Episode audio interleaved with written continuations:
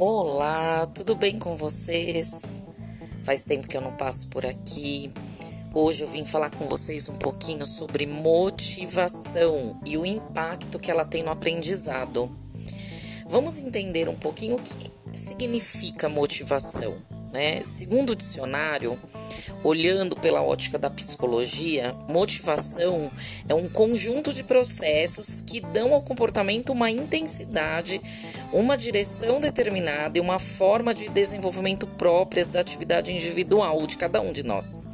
Em outras palavras, assim, seria um impulso que faz com que as pessoas elas, elas acabam, acabem agindo para atingir os seus objetivos. Então, a motivação ela envolve processos emocionais, biológicos e sociais. E por que algumas pessoas têm motivação para aprender e outras não têm? Você já pensou nisso? Olha, não existe uma resposta fácil para essa pergunta, pois vários fatores podem influenciar nessa motivação.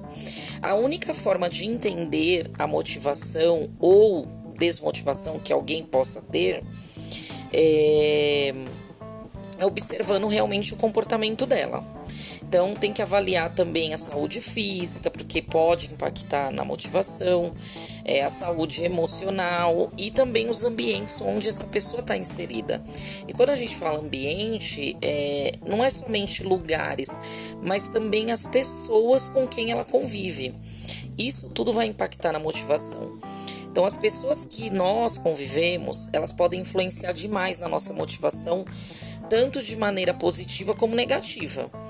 Imagine o seguinte: você convive com uma criança que apresenta dificuldade de aprendizagem e, consequentemente, desmotivação. Por esse motivo, ela acaba apresentando crises de birra, resistência para realizar a lição de casa. Como seria lidar com esses comportamentos todos no dia a dia? Caso você convivesse com essa criança, você realmente teria a paciência necessária? Olha, uma coisa eu garanto para vocês: gritar, brigar, castigar a criança não vai ajudar em nada a melhorar a motivação dela. Pelo contrário, ela vai acabar desenvolvendo cada vez mais aversão a esse aprendizado.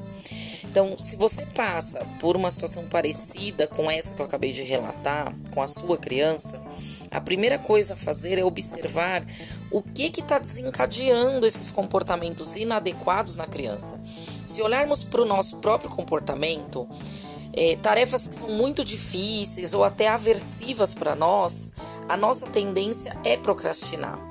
E isso também, lógico, acontece com a criança.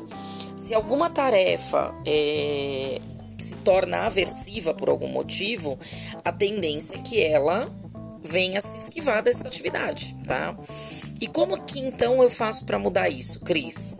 Tornando essa tarefa mais agradável ou criando algum sistema de recompensa.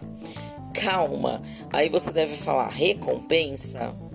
Hum, nem todos entendem o que a gente quer dizer quando a gente diz com recompensa, tá?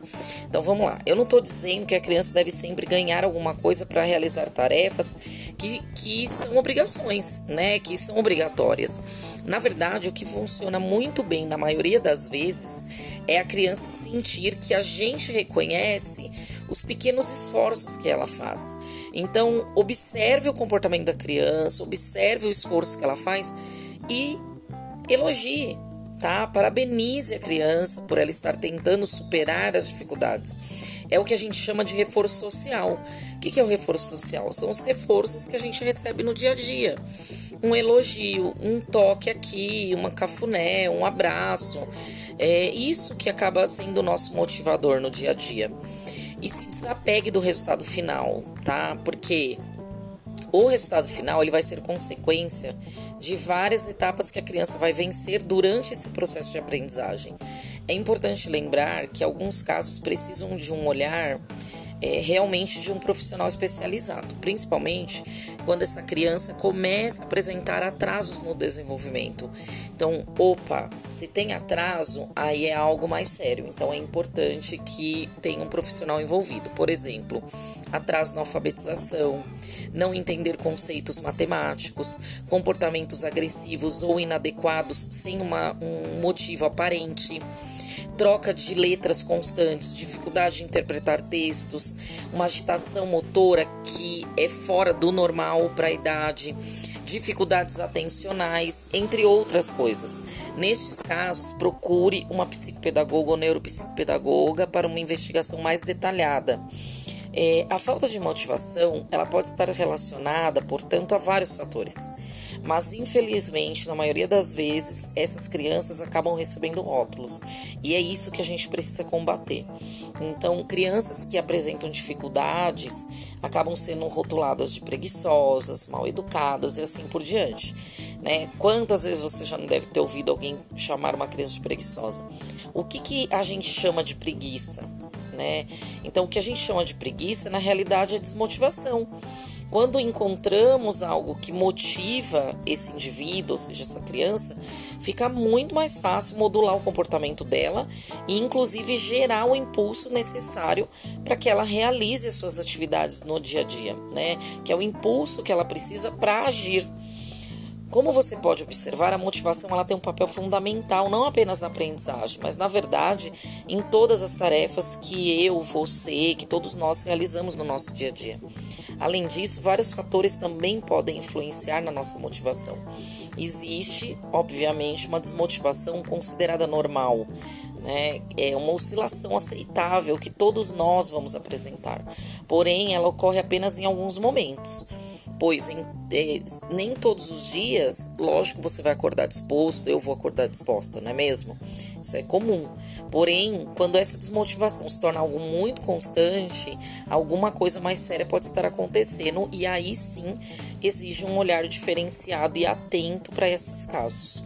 De qualquer forma, tornar as tarefas mais motivadoras, mais leves, pode ajudar muito na superação das dificuldades, independente de qual seja o problema. Não podemos usar a dificuldade como uma muleta para não realizar algo, ou mesmo para justificar o fato do nosso filho não estar fazendo algo, tá? Empatia, paciência e amor são ingredientes essenciais quando a gente fala em educação. Então, para quem deseja realmente ajudar uma pessoa a superar suas limitações, esses são os principais ingredientes, tá bom? Eu fico por aqui, espero que vocês tenham gostado e que tenha aí ajudado. Se você gostou, compartilhe aí com o seu colega ou com alguém que você sabe que está precisando ouvir esse podcast, tá bom?